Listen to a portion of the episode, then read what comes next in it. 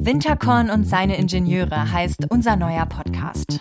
Wir fragen, was geschah wirklich beim Dieselskandal? Meine Damen und Herren, die Unregelmäßigkeiten bei Dieselmotoren unseres Konzerns widersprechen allem, für was Volkswagen steht. Wir sind Alex Drost und Jennifer Lange. Das Unternehmen steht im Verdacht, eine spezielle Software eingesetzt zu haben, um die Messung des Schadstoffausstoßes zu manipulieren. Wir rekonstruieren den VW-Dieselskandal mit Hilfe von nicht veröffentlichten Dokumenten und wir haben exklusive Interviews geführt. Und Einsicht in Fakten bekommen. Wir schöpfen aus aufwendigen investigativen Recherchen im Zusammenhang mit dem mutmaßlichen VW-Dieselbetrug. Meine Damen und Herren, rund 11 Millionen Autos sollen mit der manipulierten VW-Software weltweit auf den Straßen unterwegs sein. Wir sind dabei, die Hintergründe schonungslos aufzuklären.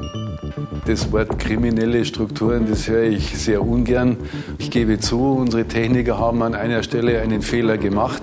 Äh, das war denen zu dem Zeitpunkt nicht bewusst. Man hat sich dazu also eine Bestätigung aus der Hierarchie von ganz oben geholt. Da hätte ich immer gedacht, ja, so funktioniert so ein Unternehmen. Das hat unsere Mannschaft nicht verdient. Über illegal oder nicht habe ich nicht nachgedacht. Wir wollen dabei ausdrücklich festhalten, dass Herr Winterkorn keine Kenntnis hatte von der Manipulation von Abgaswerten. Winterkorn hat mich angerufen. Da habe ich ihm erklärt, dass wir betrogen haben.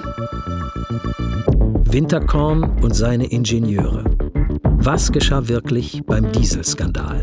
Ein Podcast von NDR Info, Investigation und Radiokunst. In der ARD Audiothek und mehr Infos unter ndr.de-dieselskandal.